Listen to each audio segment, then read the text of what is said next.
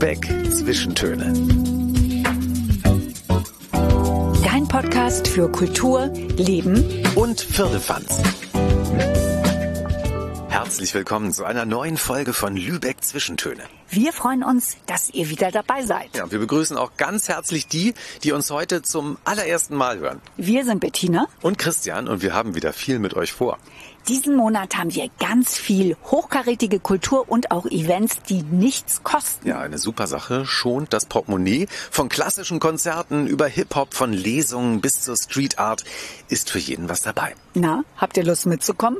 Dann geht es jetzt los.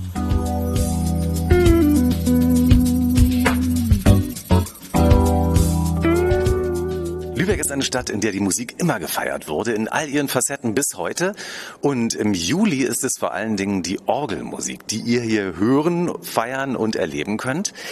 Der Lübecker Orgelsommer startet am 2. Juli und läuft bis Ende August mit insgesamt 25 Konzerten. Und bevor wir loslegen, Bettina, müssen wir natürlich sagen, wo wir sind. Wir sind hier in St. Marien, eine der Kirchen, in denen dann auch die Konzerte zu hören sein werden. Und wir sitzen hier in der Marientiepenkapelle. Und das ist ja ein besonderer Ort für uns, denn hier haben wir nochmal kirchlich geheiratet. Ja, und deswegen bin ich zusätzlich zum Thema auch sehr romantisch gerade. Das finde ich schön. Und wir haben ja einen Gast, der vielleicht auch ein bisschen romantisch gerade ist, weil er die Geschichte gehört hat oder auch nicht, ich weiß es nicht. Wir sind hier nämlich verabredet mit Johannes Unger. Der ist Organist in St. Marien und auch im Dom zu Lübeck und vor allen Dingen Mitorganisator des Lübecker Orgelsommers. Moin, Herr Unger. Ja, herzlich willkommen in der Marienkirche. Wie sieht es mit der Romantik heute Danke. aus, an diesem Vormittag? Ja, also bei den wunderbaren Sonnenstrahlen, die hier durchs Fenster fallen, kann einem schon sehr warm und romantisch ums Herz werden. Und das könnt ihr auch erleben, diese Romantik während des Orgelsommers, denn St. Marien, das hatten wir gesagt, ist eine der Spielstätten während des Orgelsommers. Herr Unger, hochkarätige Künstlerinnen und Künstler aus dem In- und Ausland treten hier in Lübeck ja während des Orgelsommers auf. Warum hat sich ausgerechnet Lübeck zu so einem wichtigen Zentrum für Orgelmusik entwickelt? Ich glaube, es hängt tatsächlich an der wirtschaftlichen Entwicklung in der Zeit der Hanse. Diese großartige Entwicklung hat ja dann auch zu den Kirchbauten äh, geführt und in diesen Kirchen wurden dann eben auch mit dem vielen Geld, was vorhanden war, repräsentative Orgeln errichtet. Und äh, davon haben wir noch ein paar. Manches ist leider kaputt gegangen, aber trotzdem hat man immer wieder diese Tradition fortgesetzt und große Orgeln gebaut, auch nach dem Zweiten Weltkrieg. Da wurde das Geld dann gut ausgegeben und heute ist Lübeck ein Magnet für Orgelmusik. Ja, den besonderen Reiz der Konzerte des Orgelsommers machen eben auch die Spielstätten aus. Es sind die Lübecker Kirchen, in denen die Konzerte stattfinden, hatten wir ja schon gesagt. Auch Sie werden einige Konzerte geben. Herr Unger, wie würden Sie diese einmalige Atmosphäre für Menschen beschreiben, die so ein Konzert noch nie in einer dieser Lübecker Kirchen gehört haben? Ach na, heute würde ich vielleicht sagen, wir haben jetzt wahrscheinlich einen heißen Sommer vor uns und wenn man in so eine große Kirche kommt, merkt man, da gibt es einen Temperatursturz. Und der kann ja auch sehr angenehm sein. Insofern ist das schon mal ein Wohlfühl-Kühlbad. Und dann erleben wir natürlich Riesenräume, mit äh, großen Klängen und auch ganz leisen Klängen. Das ist, glaube ich, äh, fürs Ohr nochmal was ganz anderes. Also diese Weite des Raumes und diese verschiedenartigen äh, langen Klänge in so großen Akustiken auch. Zusammen mit dem abendlichen Licht, was durch Buntglasfenster fällt, also das, das hat schon eine ganz besondere Atmosphäre. Das haben Sie sehr schön beschrieben. Und es ist ja vor allen Dingen auch, ich finde, es ist nicht nur ein akustisches Erlebnis, sondern auch ein physisches Erlebnis, weil diese Töne und auch gerade die tiefen Töne, die spürt man ja körperlich. Genau, das sind ja bis zu 16 Hertz geht es herunter und wenn das noch kräftig gespielt wird, dann ist das was, was man im Körper spüren kann. Dann vibriert das Herz. Ich habe das immer so als eine Art Klangbaden empfunden. Herr Unger, Sie sind ja Organist hier in St. Marien und auch im Lübecker Dom. Sie werden zum Beispiel hier in der Kirche St. Marien am 13. Juli spielen. Und hier gibt es jetzt schon mal einen kleinen Appetizer für euch von Herrn Unger. Herr Unger, was hören wir jetzt? Ja, wir lauschen mal rein in die Venus von Gustav Holst.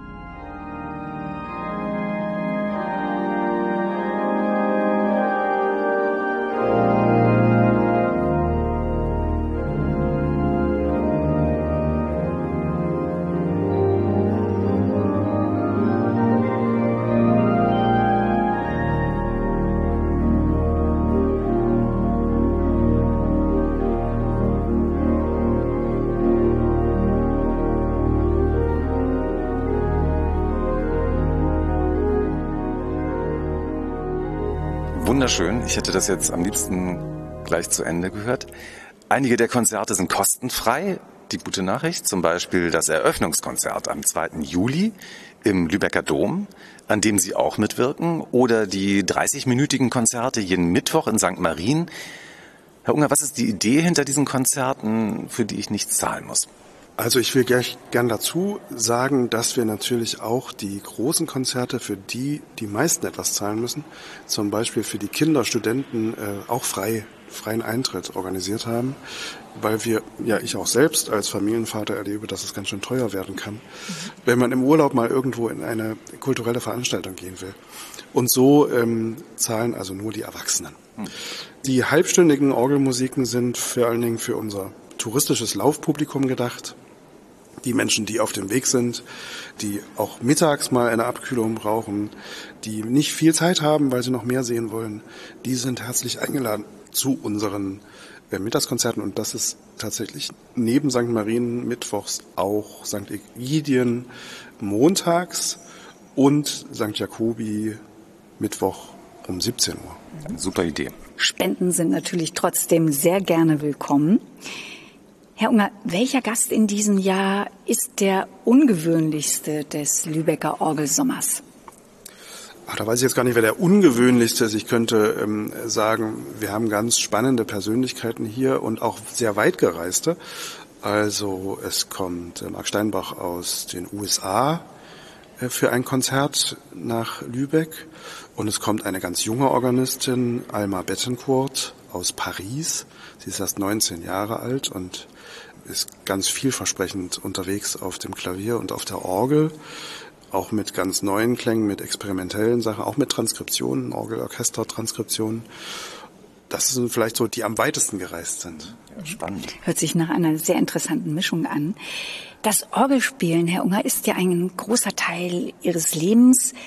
Wann haben Sie diese Liebe denn entdeckt? Gab es da ein besonderes Erlebnis?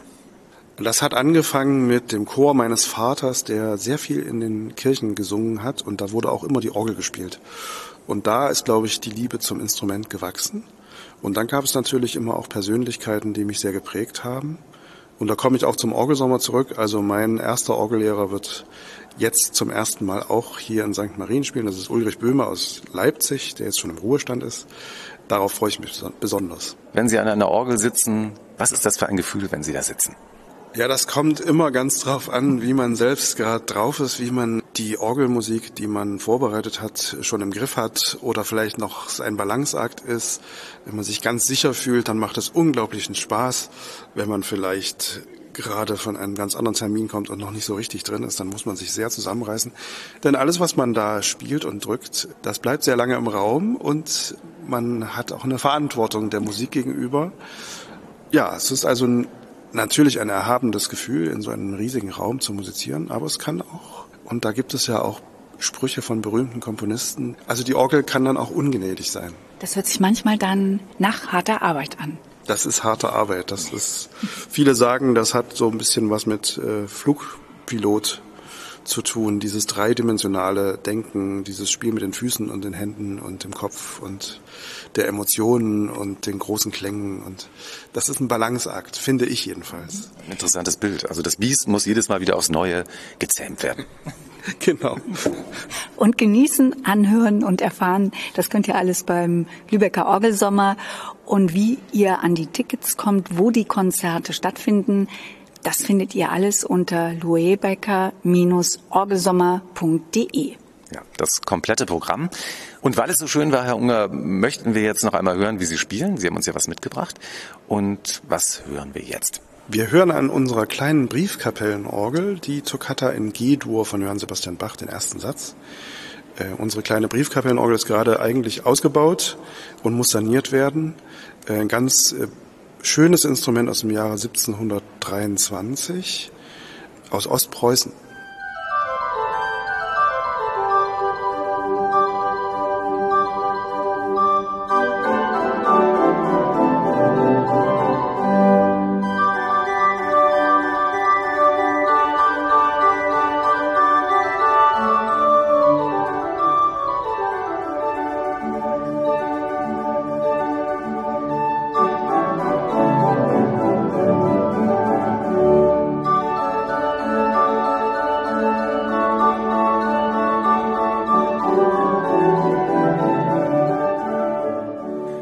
Dass Sie auch dieses Jahr den Lübecker Orgelsommer mitorganisiert haben. Wir freuen uns sehr darauf und wir wünschen viel Glück und vor allen Dingen viele, viele Zuschauerinnen und Zuschauer. Ja, darauf freuen wir uns auch und äh, vielen Dank für das Interview. Und wenn ihr denkt, davon will ich noch mehr hören, das, was wir hier gerade gehört haben, die Musik von Herrn Unger, gibt es als CD.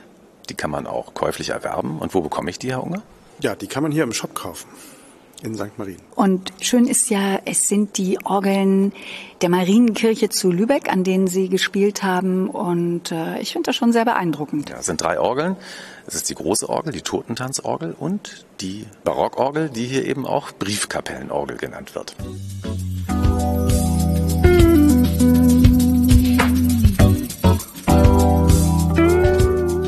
Ihr wisst es vielleicht und für diejenigen von euch, die es nicht wissen, nur ein Steinwurf entfernt von Lübeck liegt ja Travemünde und da könnt ihr in diesem Sommer wieder jede Menge Seebadkultur erleben und das sogar kostenfrei. Ja, und dazu gehören Sportangebote wie zum Beispiel Yoga am Strand. Das haben wir auch schon mal gemacht, ne? Das ist super. Aber auch Lesungen und Live-Musik. Und vor Ort organisiert das für euch Eventmanagerin Mara von Möllendorf. Moin Mara. Moin, hi. Zwischen zwei Konzerten gerade genau. mal zu uns rübergekommen. Genau. Mara, es gibt Live-Musik direkt am Meer auf den Strandterrassen oder auf dem Prival, immer am Dienstag und zwar von 17 bis 18.30 Uhr. Mara, was ist das für Musik, die wir da hören können? Gibt es da einen roten Faden, der die Acts verbindet? Unser Fokus ist vor allem, dass für jeden was dabei ist. Also wir haben von Deutsch Rock Pop, aber auch Singer-Songwriter mit dabei oder einfach mal melodisch für jeden. Mara, du bist ja jedes Mal dabei bei den Konzerten. Du hast die Stimmung da ja schon erlebt. Wie ist denn das da direkt am Meer, wenn die da auftreten, die Leute? Die meisten werden gelockt von ihren äh, Handtüchern hoch von dem Strand oder auch mal vom Parkplatz, von der Musik und am Ende sind es dann doch mehr, als man immer gedacht hat. Mhm. Dann wird es eine ganz große Party. Menschen liegen sich in den Armen, die sich vorher nicht kannten und äh, verlieben sich ineinander. Na, auf jeden Fall werden Momente geschaffen. ja, Momente direkt, wenn man vom Strand kommt, das ist eine schöne Idee. Und einer der Musiker, die in Travemünde auftreten werden, das ist Tom Klose. Und Tom Klose mal zur Einordnung, der hat schon im Vorprogramm von Ed Sheeran gespielt, war mit Tim Bensko auf Tour und Tom ist jetzt hier. Tom, schön, dass du Zeit für uns hast. Moin, schön, dass ich da sein darf. Moin, Tom hat schon seine Gitarre gestimmt, gestimmt und umgehängt und äh, wir werden hier heute exklusiv für die Hörerinnen und Hörer von Lübeck Zwischentöne die Akustikversion deiner neuen Single hören. Genau, die neue Single heißt All Night, ist eigentlich ein sehr elektronisches Lied. Als Akustikversion so richtig habe ich es noch nie gespielt. Hm. Also Premiere hier bei uns im Podcast. Wir sind umso toll. gespannter, genau. Tom, dann leg doch mal los. Jawohl.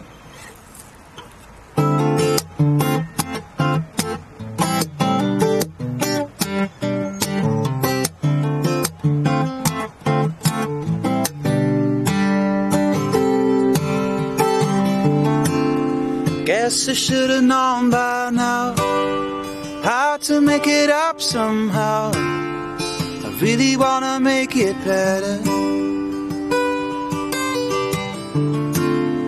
Everybody hurts sometimes, but things are looking up tonight. We're headed for the sunny weather.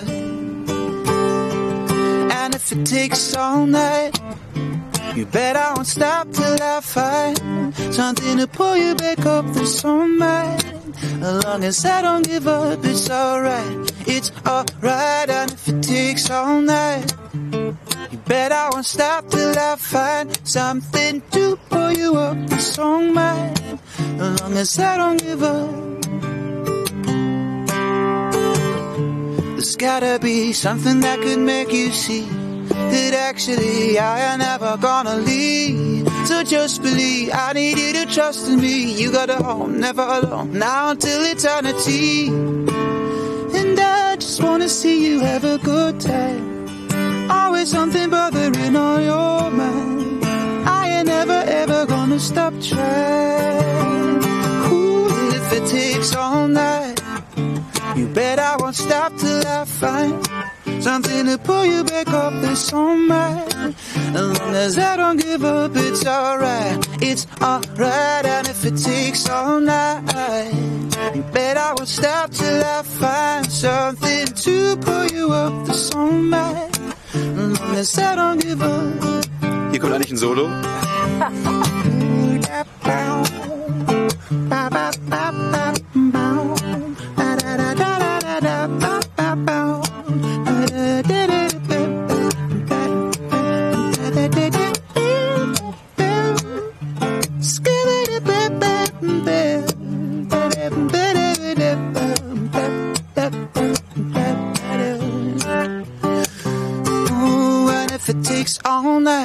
takes all night, yeah, we'll be alright, be alright. And if it takes all night,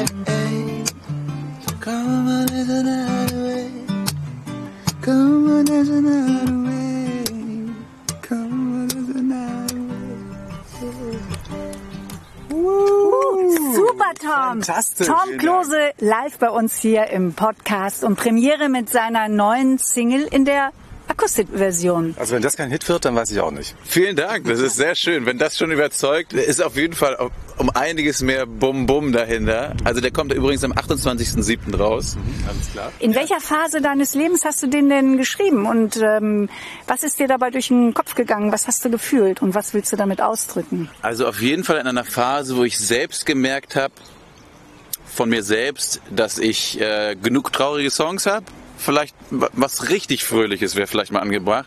Und meine Agenda bei dem Song war tatsächlich ganz konkret, äh, Leute zum Tanzen bringen. Wir haben ja auch so ein bisschen getanzt hier. Ja, also Ihr, ihr konntet ja. das nicht sehen, aber wir haben hier schon so richtig so ein bisschen Tom, mitgegroovt. hatte, Tom, du hattest ja deine dunkle Sonnenbrille auf, hast dich sehr auf deine Musik konzentriert, aber wir waren hier doch schon Ja, gut Genau. dabei. Was ihr nicht sehen konntet, ich habe nämlich die ganze Zeit die Augen zu.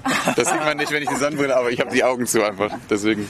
Wir haben es ja bereits gesagt, du warst mit, äh, hast mit Ed Sheeran gespielt, beziehungsweise für ihn eröffnet. Du warst Support, wie man so schön sagt. Wie ist denn Ed Sheeran? Ich habe den nicht kennengelernt an dem Abend, ganz ehrlich. Aber das Konzert war krass. Tom hat Ed Sheeran nicht kennengelernt, aber ihr könnt Tom kennenlernen und zwar am 22. August. Er spielt da in Travemünde kostenfrei und zwar von 17 Uhr bis 18.30 Uhr. Veranstaltungsort die Seeterrassen. Ja, Mensch. Tom, super, dass du heute noch Zeit hattest, weil du hast ja heute auch noch einen Auftritt. Danke, dass du gekommen bist. Sehr gern, Dankeschön. Das war eine große musikalische Bereicherung für uns. Wir sind jetzt Fans, ab sofort. Schön, das freut mich. Danke. Zwei Fans mehr in deiner Fangemeinde. Ja, jetzt sind's vier. Und Mara, wenn wir jetzt speziell über den Juli reden, wen können wir da hören in Travemünde? Also die rockigen Herzen blühen auf bei Sebastian Falk oder für die etwas ruhigere äh, Seele haben wir Laura Jolie mit dabei. Und die Musik ist aber noch lange nicht alles, was ihr in Travemünde Open Air erleben könnt. Es gibt nämlich auch Lesungen. Und zwar wird der Godewind Park zur Open Air Leselounge und zwar immer donnerstags von 17 bis 18 Uhr. Mara, was sind das für Autoren und Autorinnen, die da lesen? Verbindet die irgendetwas? Also die Verbindung, die sie auf jeden Fall schafft, ist, dass sie alle aus der Region kommen. Ansonsten haben wir für jeden was dabei. Also wir haben Krimileser, Romane, auch mal eine kleine Liebesstory, also von bis. Und wer liest im Juli, Mara? Der Juli ist auf jeden Fall der Monat der Krimis. Ähm, zum einen liest da auch Christian Koch oder Klaus Spieldenner. Kann ich sehr empfehlen. Und Klaus Spieldenner hat uns einen kleinen Ausschnitt geschickt, inklusive Cliffhanger, aus seinem Krimi Elbgrab. Die Kommissarin war außer sich.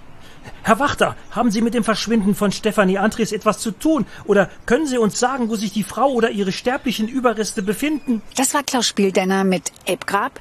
Wie das wohl weitergeht, wenn ihr das wissen wollt, er liest am 20. Juli um 17 Uhr im Godewin-Park in Travemünde. Das ganze Programm findet ihr natürlich auch im Netz unter travemünde-tourismus.de. Und alles kostenfrei. Ja.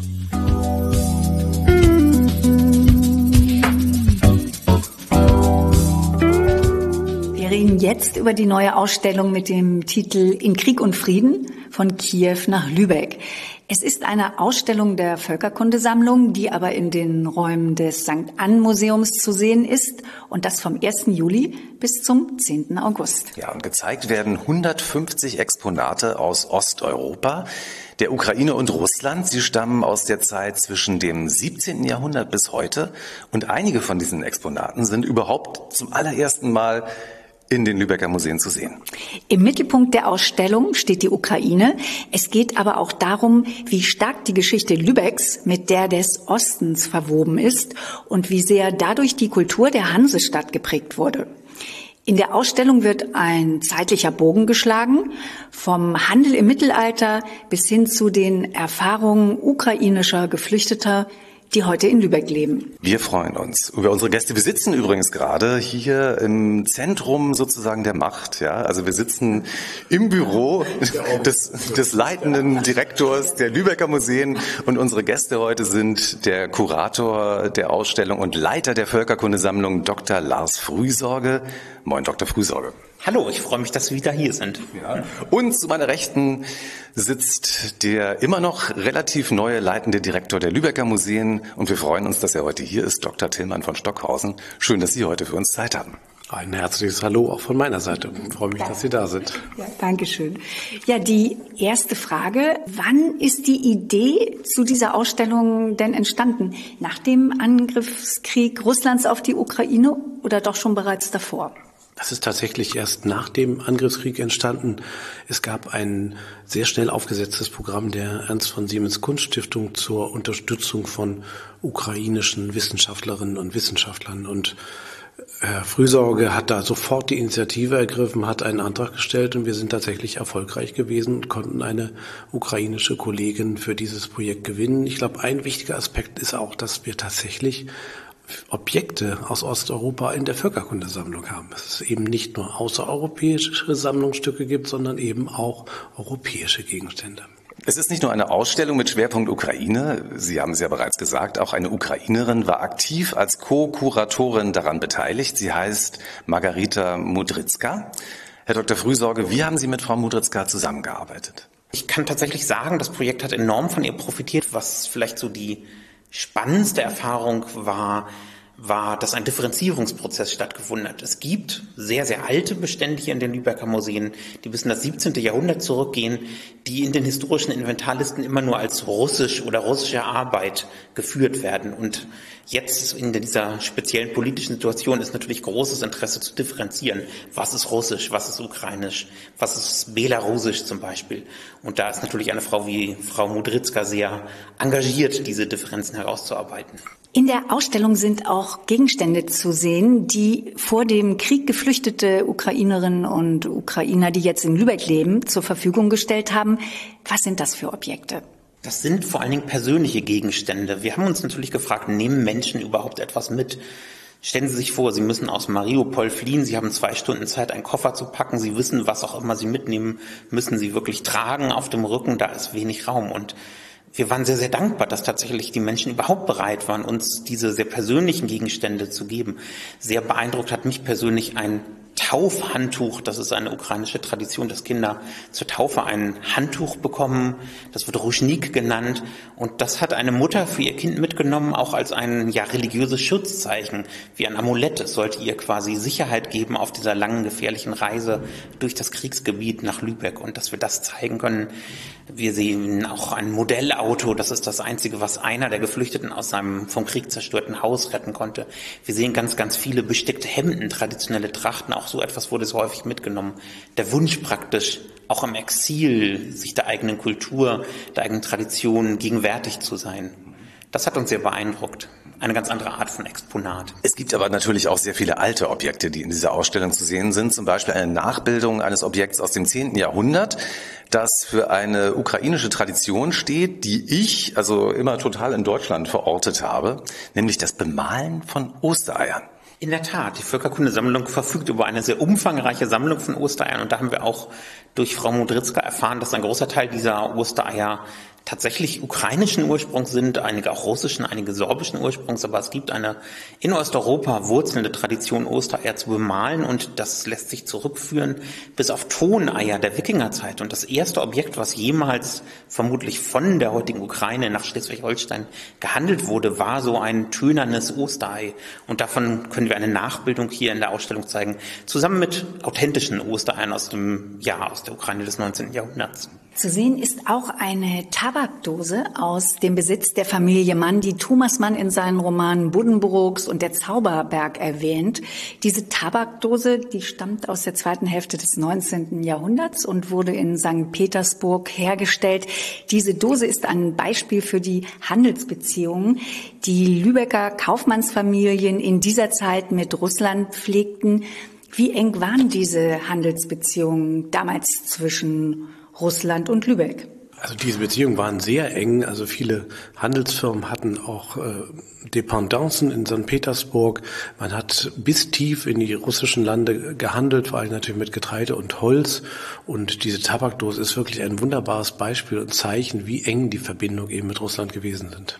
Sehr interessant finde ich auch, äh, dass die Reise der unter Zarin Katharina der Großen nach Russland ausgewanderten Deutschen, die man dann ja Wolga-Deutsche nannte, in Lübeck begann. Wie viele waren das? Wir gehen davon aus, dass circa 40.000 Menschen aus Lübeck ausgereist sind nach diesem Ruf von Katharina der Großen. Lübeck selbst hatte zu der Zeit 18.000 Einwohner. Das war also eine große Belastung auch für die Stadt, diese Menschen einzuquartieren. Wir zeigen in der Ausstellung einen Brief des Lübecker Bürgermeisters, der also dringend empfiehlt, diese zahlreichen Auswanderungswilligen schnell weiter zu befördern. Und wir zeigen eine Liste von quasi Deutschen, die auswanderungswillig waren, wo sie in Lübeck einquartiert waren. Und das ist natürlich für die ähm, ja, Russlanddeutschen, die heute wieder zurückgekommen sind in die Bundesrepublik seit den 90er Jahren, sehr, sehr spannend. Hier kann also Ahnenforschung betrieben werden. Das sind Leihgaben aus unserem Archiv der Hansestadt Lübeck. Da ist noch viel Potenzial für Forschung. Normalerweise arbeiten Museen retrospektiv, widmen sich also in ihren Ausstellungen politischen, gesellschaftlichen, kulturellen Ereignissen oder Entwicklungen, die in der Vergangenheit liegen. Mit dieser Ausstellung verhält es sich aber ganz anders. Wie politisch dürfen und sollen die Lübecker Museen sein? Das ist jetzt meine Frage an Sie als leitender Direktor der Lübecker Museen, Herr Dr. von Stockhausen. Also ich denke, Museen dürfen politisch sein und sie dürfen auch Stellung beziehen. Wir ziehen ja den Bogen von der sozusagen der Geschichte bis in die Gegenwart und wenn man den Bogen bis in die Gegenwart spannt, dann muss man letztendlich auch Stellung beziehen, weil man ja das noch nicht historisieren kann. Und zu den wichtigen gesellschaftlichen Fragen der Zeit kann auch das Museum Stellung nehmen, andere Kultureinrichtungen, das Theater machen das sowieso, aber wir können das auch. Wir wollen natürlich objektiv sein, aber es kann auch mal eine klare Meinungsäußerung sein, gerade wenn man sozusagen eine Gastkuratorenschafft hat, wie bei dieser Ausstellung zum Beispiel. Wir hatten ja neulich zum Beispiel auch eine Charity-Auktion für die Erdbebenopfer in Syrien und der Türkei, also auch eine ganz aktuelle Reaktion der Lübecker Museen. Eine Reaktion auf die Ausstellung könnte sein, dass Besuchende sagen, der Ukraine-Krieg ist schon so präsent in Nachrichten und politischen Diskussionen, warum jetzt auch noch im Museum? Diese Menschen wünschen sich dann einen Museumsbesuch als Form des äh, kulturellen Eskapismus, also eine Auszeit von der Realität. Wie gehen Sie auf diese Klientel zu? Ich glaube, das ist tatsächlich ein ganz großer Kerngedanke dieser Ausstellung und auch etwas, was sich in den Objekten dieser Ausstellung widerspiegelt. Wir zeigen zum Beispiel einen Dolch aus dem Kaukasus in dieser Ausstellung, der von einem Lübecker stammt, der dort äh, russische Expansionspolitik im 19. Jahrhundert beobachtet hat und der schreibt in seinen Lebenserinnerungen, ich bin es müde, immer diese Kriegsschlagzeilen in den Lübecker Zeitungen zu lesen. Da fühlen sich viele Leute heute mit verbunden. Aber dieser Reisende, Gustav Pauli, hat ein großes Anliegen, die Kulturen zu dokumentieren. Und genau das tun wir letzten Endes ja auch. Wir wollen den kulturellen Reichtum, wir wollen die Schönheit der Ukraine zeigen. Und das war auch von unseren Kooperationspartnern hier in der Stadt. Wir arbeiten ja sehr eng mit den Geflüchteten zusammen. Der Wunsch zeigt, was unsere Kultur ausmacht, zeigt, welchen Reichtum wir haben, zeigt auch, was uns von Russland unterscheidet. Das wollen wir. Also wir wollen weg von dem Opfersein in den Kriegsschlagzeilen. Wir wollen als Menschen, als Kultur, als Kunstschaffende wieder ernst genommen werden. Und das ist vielleicht der Beitrag, den wir als Museum leisten können. Vielleicht kann ich das noch, mal ergänzen und betonen, was Herr Frühsorger gesagt hat. Es geht wirklich um die Schönheit auch der ukrainischen Kultur und wie viele Wurzeln sozusagen dort angesiedelt sind, die für uns heute auch in unserer Kultur noch wichtig sind. Also wir hatten das Osterei und wir zeigen eben keine Kriegsbilder, wir zeigen auch keine kaputten Panzer oder sowas. Und deswegen ist das natürlich eine neue Facette zu einem Thema, was in den Medien ungeheuer präsent ist und ich glaube geradezu eine ideale Ergänzung. Und die Menschen sind natürlich, irgendwann wollen sie die Kriegsbilder vielleicht nicht mehr sehen, aber etwas über die reiche ukrainische Kultur zu erfahren, ist eine Riesenchance. Sie haben ja gesagt, die Ausstellung sei pro-ukrainisch, aber nicht anti-russisch. Können Sie uns da noch mal ein Beispiel geben?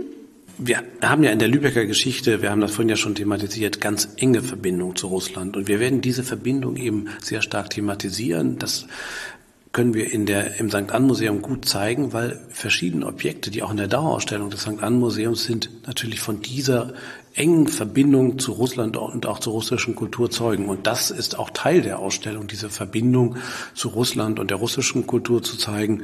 Und das ist dann natürlich die Gegenseite. Und man kann auch natürlich immer wieder erkennen, dass es natürlich eine Einflussnahme zwischen der russischen und der ukrainischen Kultur gab und es auch enge Beziehungen gab. Auch wenn von ukrainischer Seite natürlich jetzt sehr stark das Bestreben ist, die eigene Geschichte und die eigene Identität darzustellen. Das ist klar. Trotzdem sehen wir natürlich auch die Verbindung zwischen den beiden Kulturen. Es soll begleitend zur Ausstellung ein Fest geben. Es wird Führungen in ukrainischer, russischer und englischer Sprache, in deutscher natürlich wahrscheinlich auch geben. Das sind nur einige Punkte des Rahmenprogramms. Was ist sonst noch geplant? Der Wunsch von uns war schlicht und ergreifend, dass es eine Ausstellung, ja, von, mit und eben auch für die Geflüchteten praktisch ist. Wir wollen Begegnung schaffen. Wir wollen, dass alteingesessene Menschen aus Lübeck eben mit den Geflüchteten in Kontakt kommen, dass die Menschen aus der Ukraine quasi ihre Geschichte selbst darstellen, dass sie selbst, wir wollen den Museumsraum öffnen.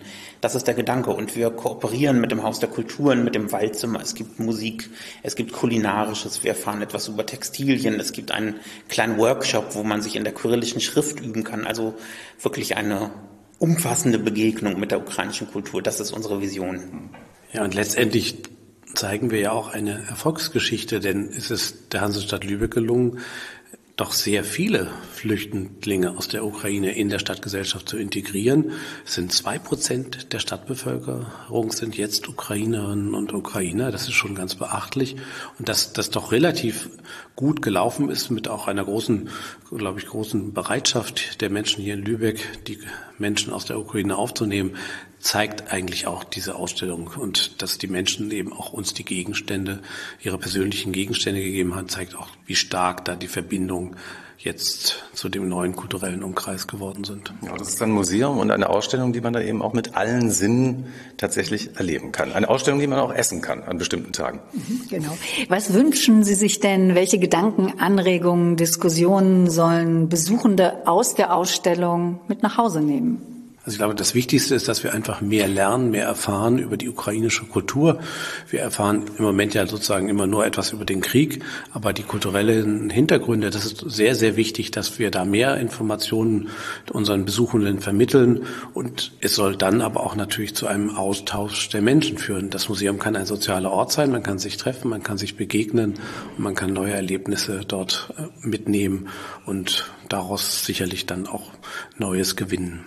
Ihr seht schon, es sind viele spannende Fragen und sehr inspirierende Gedanken im Zusammenhang mit dieser neuen Ausstellung in Krieg und Frieden von Kiew nach Lübeck im St. Ann Museum. Es geht los am 1. Juli und ihr könnt sie euch ansehen bis zum 10. August. Und alle Infos, wenn ihr das ganze Programm sehen wollt, findet ihr natürlich auch im Internet auf der Seite der Lübecker Museen. Und wir freuen uns sehr, dass das heute geklappt hat hier, dass wir hier zusammensitzen konnten an diesem wunderschönen sonnigen Tag. Mhm. Das ist aber auch Museumswetter eigentlich, ne? oder? Also wenn es zu heiß ist, dann ist es auf jeden Fall Museumswetter. dann sollte man den Schatten aufsuchen. Schaut euch die Ausstellung an, es lohnt sich auf jeden Fall.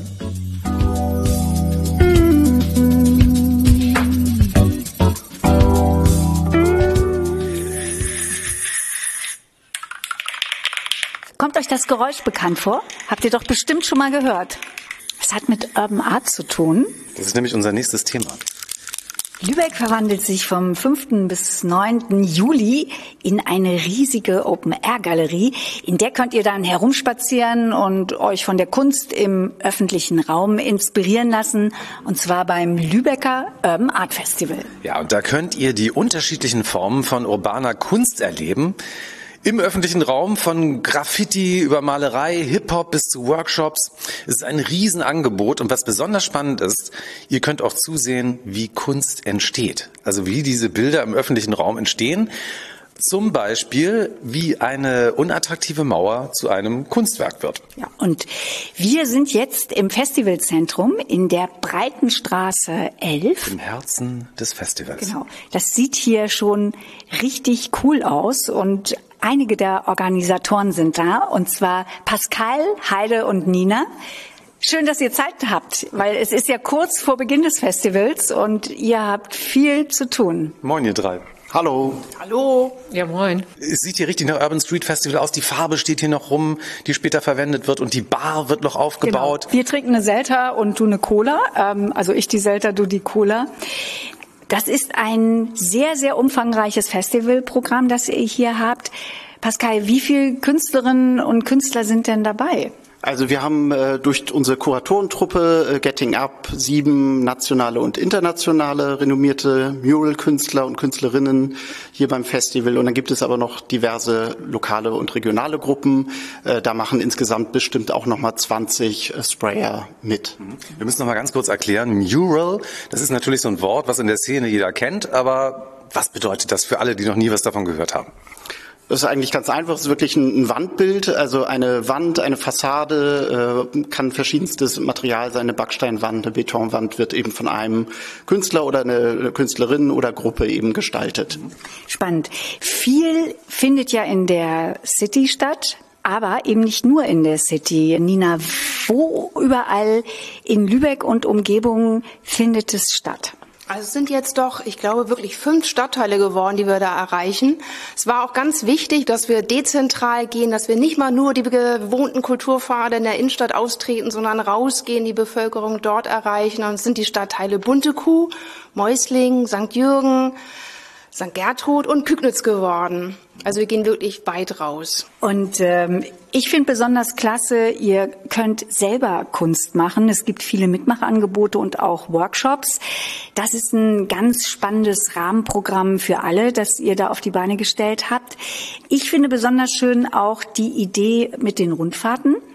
Das ist ja so eine zweistündige Tour mit dem Bus durch Lübeck und äh, da kann man sich dann ausgewählte Kunstwerke im öffentlichen Raum mit fachkundiger Begleitung anschauen. Treffpunkt ist immer die Kunsttankstelle in der Weißstraße 5. Ja, das ist direkt am Holstentor oder schräg gegenüber vom Holstentor, ne? Ich finde das äh, ganz schwierig jetzt zu sagen oder von Highlights zu sprechen, Pascal. Ja, weil alles Highlights sind, ne? Ja, aber was sind so zwei sehr ungewöhnliche Angebote, die ihr da jetzt habt? Also es gibt wirklich sehr viele Highlights, weil wir eben auch so unglaublich viele Disziplinen und Kategorien äh, aus der Urban Art dabei haben. Ich würde jetzt mal eins nennen, weil das gleichzeitig ganz viele umfasst. Und das ist äh, die Veranstaltung Step Up to the Beat. Das ist in der Mäuslinger Allee 222 auf einer äh, eigentlich Industriebrache, eine Fläche von vier Hektar. Und dort findet eigentlich innerhalb des Festivals noch mal ein kleines Hip-Hop-Festival statt, also mit Rappern, mit Hip-Hopern, mit DJs, mit äh, Urban Dancern, die dort alle auftreten auf diesem Areal. Und gleichzeitig können die Leute, können die Besucher dort mitmachen, äh, können an die Stellwände rangehen, selbst sprühen, also selbst die Dosen okay. in die Hand nehmen und selbst sprühen. Und dann haben wir noch ähm, verschiedene Graffiti-Gruppen, die auch an dem Ort und zu der Zeit, an dem Samstag, 8.7., ist das dort eine ganze Wand auch nochmal umgestalten. Okay, ich kann das also alles selber mal ausprobieren und gucken, wie funktioniert das. Man kommt ins Gespräch mit Künstlerinnen und Künstlern. Spannend. Habt ihr denn selber schon mal was gesprayt? Ich habe es einmal kurz äh, versucht, auch als Organisator schon mal von einem Graffiti-Workshop und äh, es war furchtbar. Also äh, äh, es, unglaublich schwierig. Also man denkt, man nimmt die Dose in die Hand, äh, ja, da ist dann so ein Ventil drauf und dann geht das da schon raus und man wird da schon irgendwie ein, ein Gefühl für haben, aber es ist wirklich sehr schwierig, dann merkt man die, die Dose zu führen, um da was Gescheites hinzubekommen. Also mit Stencils, also Schablonen schneiden, das ist erstmal besser für Anfänger. Also besser erstmal in einen Workshop gehen genau. vielleicht. Ne? Nina, wie ist es bei dir? Hast du schon mal ausprobiert? Nee, da muss ich passen. Geht nächste Woche los. Ja, alles klar. Und Heil? Äh, ich habe es auch einmal ausprobiert äh, bei der Aktion von äh, Pascal damals und habe schöne Frösche mit Stencils gesprüht. Das klappte ganz gut. Also wie Pascal schon sagte, Stencil-Technik ist für Anfänger die richtige.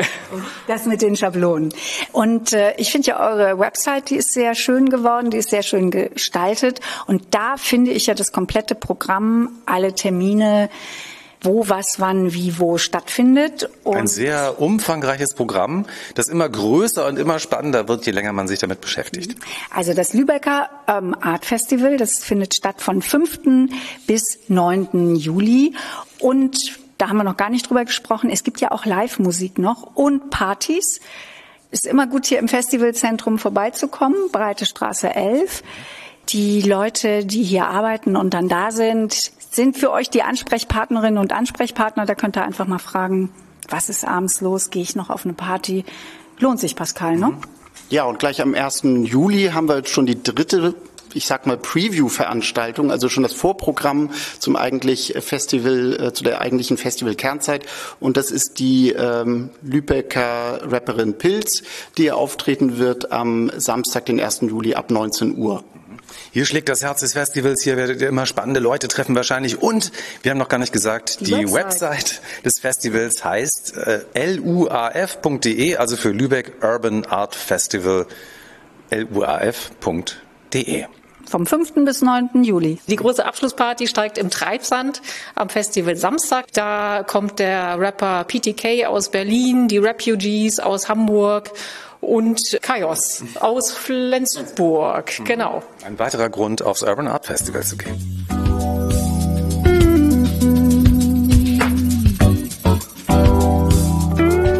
Und wir sind inzwischen angekommen auf der Gollan Kulturwerft. Und hier passiert gerade was ganz Spannendes.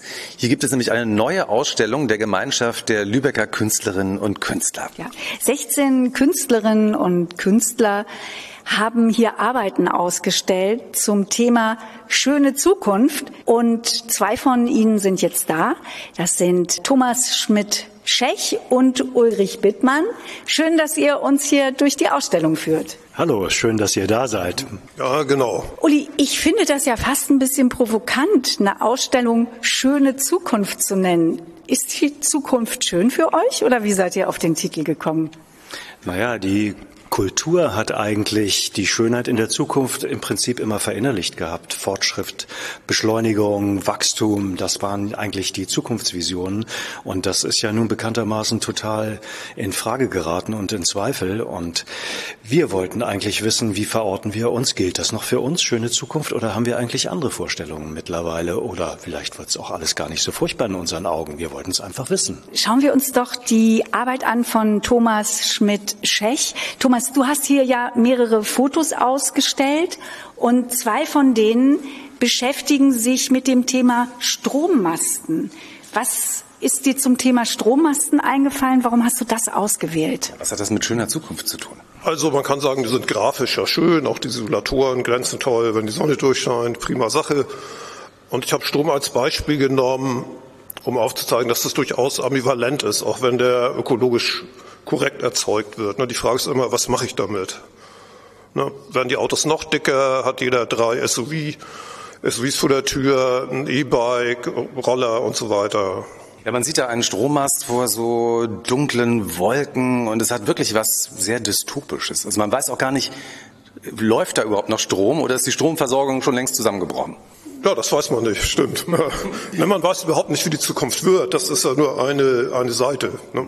Die Ausstellung findet übrigens statt in den Ausstellungsräumen des ehemaligen Kettenlagers hier auf der Golland Kulturwerft. Und wenn ihr reinfahrt, könnt ihr euch ganz einfach orientieren an dem Turm, der gerade saniert wird. Und dann haltet ihr euch auf die linke Seite und da seht ihr dann auch schon das Ausstellungsplakat Schöne Zukunft. Der Ausstellungsraum hat zwei Ebenen und wir gehen jetzt die Treppe runter. Ja, wir wollen ja noch mal sehen, was Uli gemacht hat Ja. zum Thema schöne Zukunft. Ulrich Bittmann. Ulrich, wollen wir mal runtergehen jetzt? Und wir sind im unteren Ausstellungsraum angekommen und stehen jetzt vor Ulrich Bittmanns Bild. Es ist ungefähr zwei Meter mal 1,20 groß. Es besteht aus zwei Teilen, die du zusammengesetzt hast. Diptychon. Diptychon, wie der Fachmann sagt. Ulrich, das ist ein spannender Titel, Swings GPT. Wir kennen ja inzwischen alle Chat GPT. Was hat das mit dieser Swings GPT auf sich? Naja, das ist ein zusammengesetzter Fantasiebegriff. Einmal bezieht es sich auf das Sprachmodell, auf ChatGPT und damit verbinden wir die Vorstellung, dass irgendwie ein maschinelles Wissen uns einerseits bereichern kann, aber andererseits besteht auch die Gefahr, dass es uns irgendwie vielleicht mal abschafft. Zumindest mal ein paar Jobs, aber vielleicht sogar später noch mehr. Und gleichzeitig hat die Arbeit einen Bezug in die Vergangenheit, auf die Sphinx, die auch hier im Bild mit dargestellt ist. Die Sphinx, die die Menschen vor schwerste Rätsel, die mit dem Tode auch geahndet wurden, wenn sie nicht richtig beantwortet wurden, äh, bezahlt werden. Ödipus hat es geschafft, der hat die richtige Antwort gegeben, aber trotzdem hat er nicht das eigentliche Rätsel gelöst, nämlich er hat nicht erkannt, dass er seine Mutter heiratet und hat sich eigentlich dann total ins Chaos gestellt. Und das ist im Grunde das Sinnbild für uns Menschen, dass wir eigentlich zu beidem fähig sind. Wir sind zu tollen Dingen fähig und gleichzeitig sind wir einfach gefährdet als Spezies, dass es uns von der Erdkugel haut. Und das siehst du eben bei ChatGPT oder diesen Systemen, dass sie für uns eine große Gefahr einerseits bilden, uns aber eben auch sehr nützlich sein können. Ja, also diese Ambivalenz zwischen beiden, so ähm, Jekyll und Hyde, positiv, negativ, dass beides eigentlich drin ist und wohin die Reise geht, das wissen wir nicht. Ich meine, das weiß ja jeder, der Terminator zum Beispiel gesehen hat. Der weiß das doch schon längst, ja. Die äh, KI wird uns irgendwann abschaffen, weil wenn die KI den Auftrag hatte, rette die Erde, dann muss der Mensch ja wahrscheinlich irgendwie weg, oder nicht? Ja, wahrscheinlich, genau, wäre das die einzige Lösung. Okay. Außer den Künstlern natürlich. Okay, okay, jetzt mal schnell her mit der schönen Zukunft. Aber Uli, du hast dich ja gar nicht so richtig entschieden jetzt. Schöne Zukunft, das kann sowohl als auch. Du, du hast ja nicht gesagt, sie ist dystopisch, also endet komplett im Chaos. Du hast aber auch nicht gesagt, die Zukunft wird schön. Es könnte beides sein. Ja, die Kunst ist auch nicht dazu da, um solche Sachen zu beantworten. Die Kunst zeigt was auf, aber die Kunst weist sozusagen auf die Ambivalenzen hin, auf äh, die Sinnfragen und so weiter, aber die Kunst hat niemals irgendwelche konkreten Handlungsoptionen. Sonst ist es auch keine richtige Kunst. Ja. Uli, das ist jetzt deine Position als Künstler und ähm, als Privatperson. Siehst du da die Zukunft eher schön oder eher gefährlich? Keine Ahnung. Ja, ein bisschen gefährlich sollte die Zukunft schon sein, sonst wird es ja langweilig. Ne? Was ich an dieser Ausstellung schon gut fand, lange bevor ich überhaupt ein Bild gesehen habe, ist, wie viele Gedanken man sich schon zu dem Titel macht. Also wie viele Ideen man hat und wie sehr man schon über diesen Titel reflektiert, weil das ist ein ganz spannendes Thema. Und wie gesagt. Erwartungen, die man selber mitbringt. Ja, natürlich. Ja. Uli, es haben hier 16 Künstlerinnen und Künstler ausgestellt von der Gemeinschaft der Lübecker Künstlerinnen und Künstler. Wie weit wird der Bogen gespannt in den Arbeiten? Der Bogen ist schon ziemlich weit gespannt. Also das geht von der weiblichen, also dass die Zukunft weiblich werden sollte und die geht von wir können alles managen bis hin zur völligen Ohnmacht und Machtlosigkeit, die wir haben diesbezüglich. Die geht von extrem banalen Sachen bis hin zu hochkomplexen Sachen. Also wird schon ganz schön viel verbraten und eben auch der Zeitlauf Vergangenheit, Gegenwart, Zukunft. Ja, dass die Zukunft wir uns immer aus der Gegenwart oder Vergangenheit her vorstellen. Auch das wird thematisiert. Da ist schon eine ganze Menge drin. Eine inspirierende Ausstellung, die ihr hier auf der Gollan Kulturwerft noch bis zum 16.07. sehen könnt. Immer von Uli von Donnerstag bis Donnerstag bis Samstag, 15 bis 19 Uhr. Genau. Und wenn ich mich da noch mal genauer informieren möchte, im Internet kann ich das tun unter glk-online.de. Und es ist ja auch immer einer von euch Künstlerinnen oder Künstlern ist da. Ich kann ins Gespräch kommen, ich kann Fragen stellen. Super. Ja, würden wir uns freuen. Und was denkst du jetzt über die Zukunft? Wird sie schön? Ich bin ja, ähm, wie soll ich sagen, ein pathologischer Optimist und deswegen glaube ich letztendlich, dass wir die Kurve auf jeden Fall nochmal kriegen und die Zukunft auch schön wird. Naja, wenn du der pathologische Optimist bist, dann bin ich ja immer der pathologische Pessimist. Das stimmt. Ja, ich habe da nicht so gute Gedanken. Vielleicht steckst du mich ja ein bisschen an. Uli, Thomas, vielen Dank, dass ihr uns heute schon mal durch die Ausstellung geführt habt und schön mit euch. ja, sehr schön. Ja. Seid ihr äh, jedenfalls Spaß mit der schönen Zukunft. Habt ihr auch irgendwas, was ihr als pathologisch bezeichnet würdet an euch oder ihr seid pathologische Künstler, glaube ich. Ja, das reicht doch. Ja, oder pathologischer Realist oder also auf jeden Fall wird spannend, so oder so.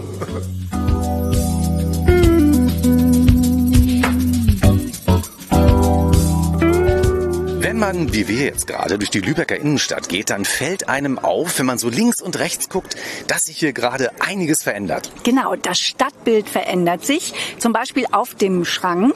Das war bisher eine Fußgängerzone in der City, in der es überhaupt kein Grün gab, sondern grauen Beton.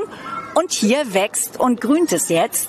Abschnittsweise ist hier sogar eine Wiese entstanden. Ja, oder auch im Wandel ist das verwaiste Karstadtgebäude, das gerade zu neuem Leben erwacht. Ja, und hier ist ganz viel Leben auch auf dem Schrank. Man hört es. Ihr hört es, im Hintergrund, genau. genau. Kinder spielen. Genau, viele Geräusche. Ähm, oder auch auf dem Koberg, ein Platz mitten in der City, der plötzlich zu einem Garten geworden ist mit 200 Hochbeeten. Und darin wachsen zum Beispiel Tomaten, Minze oder auch Rucola. Wenn du das so sagst, da habe ich gleich, äh, denke ich, da muss ich einen Salat nachher draus machen. Aber das darf ich ja Und das darfst du nicht. Das, obwohl Mundraub vielleicht. Zwischen dem Weg von alt nach neu liegt ja immer der Übergang. Und Lübeck ist auf dem Weg in die Zukunft, auch was die Gestaltung der City angeht und die neue Nutzung von Gebäuden und dem öffentlichen Raum. Und wir stehen jetzt hier auf dem Schrank zwischen Ringelblumen und Sommerastern.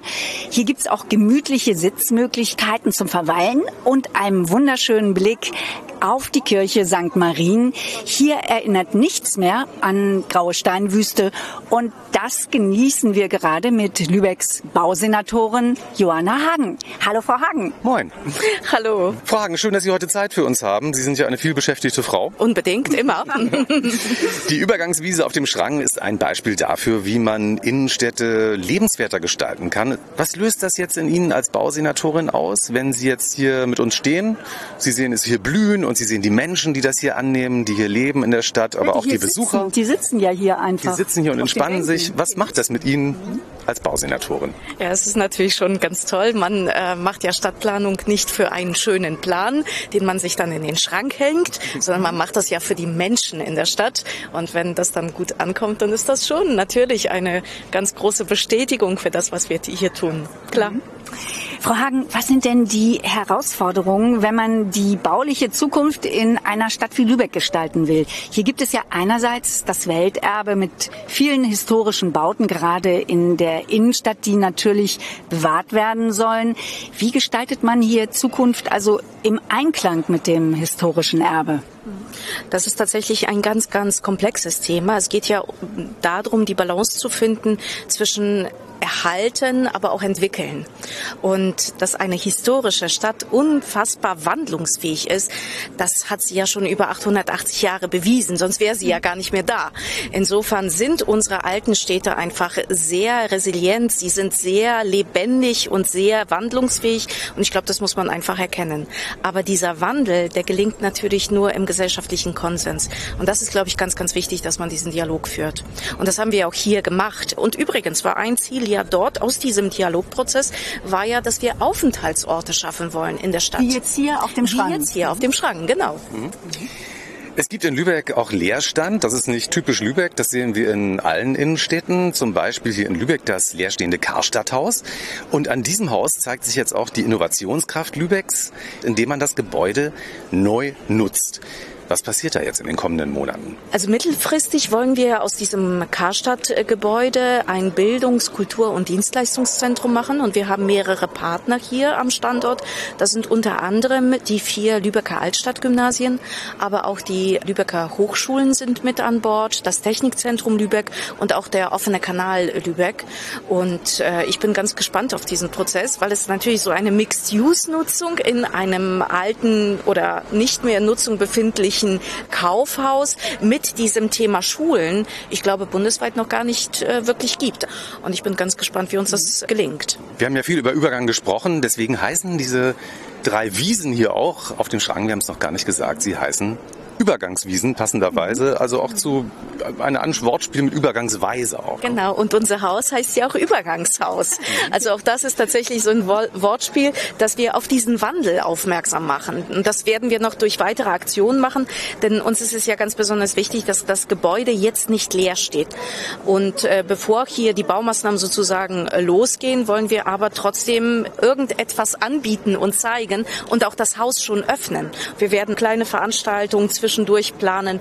Wir werden eine Bar einrichten, eine Denkbar. Mhm. Ähm, das ist ein gläsernes Prozessbüro. Haben wir auch noch nie gemacht. Also auch ganz, ganz denn in einem gläsernen Prozessbüro? Ich, ich weiß, ich weiß, ich weiß. Man trinkt ein Glas Wein und träumt von einer schönen Zukunft.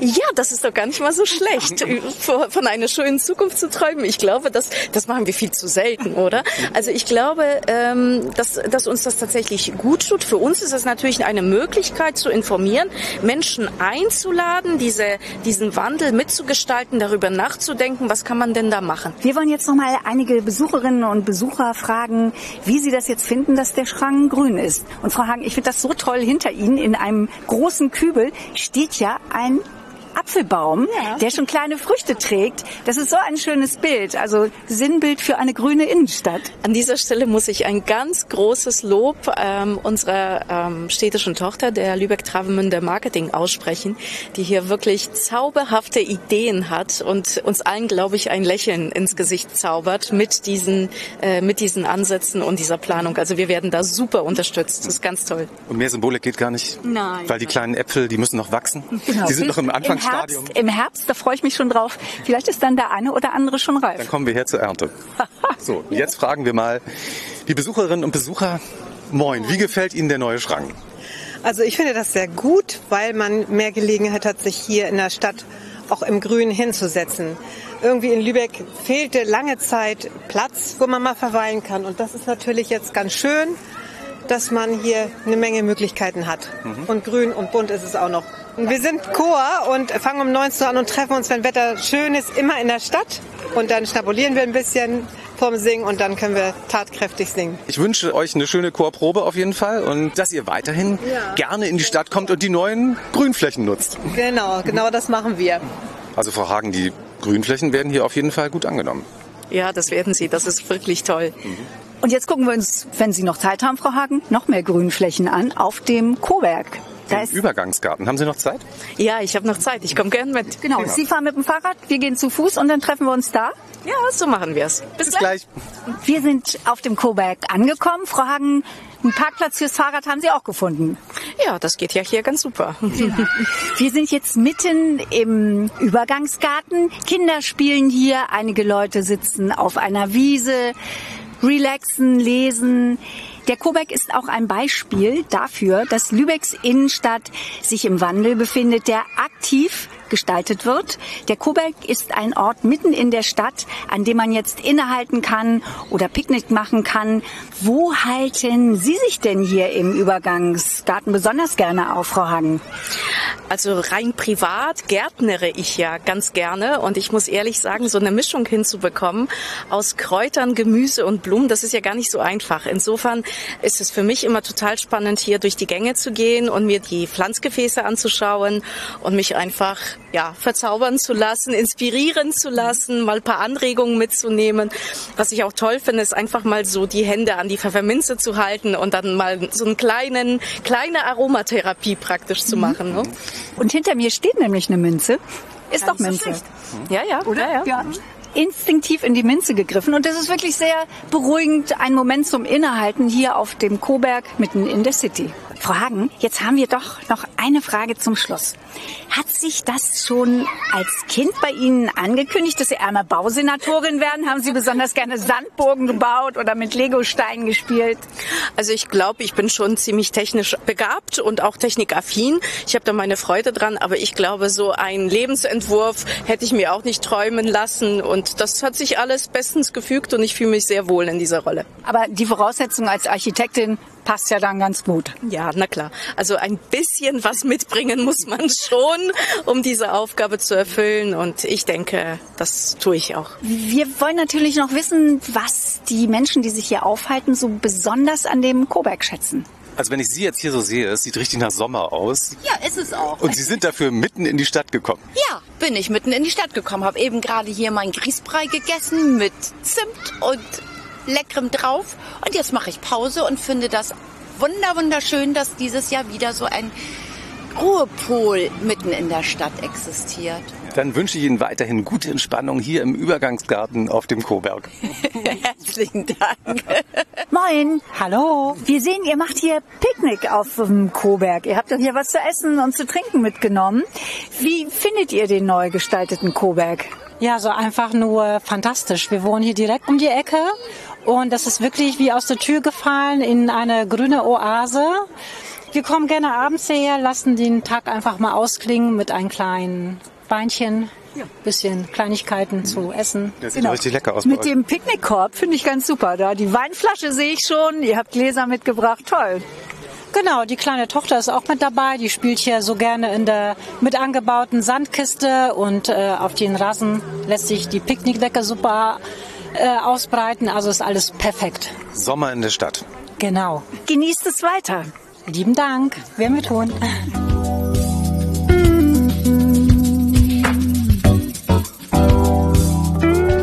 Das war Lübeck Zwischentöne im Juli. Wir hoffen, ihr habt mit uns ein paar schöne Inspirationen für eure Freizeit und auch für den Urlaub bekommen. Ja, wir freuen uns auf die nächste Ausgabe im August und hoffen, dass ihr dann wieder dabei seid. Bis dahin bleibt neugierig und genießt den Sommer. Tschüss. Tschüss.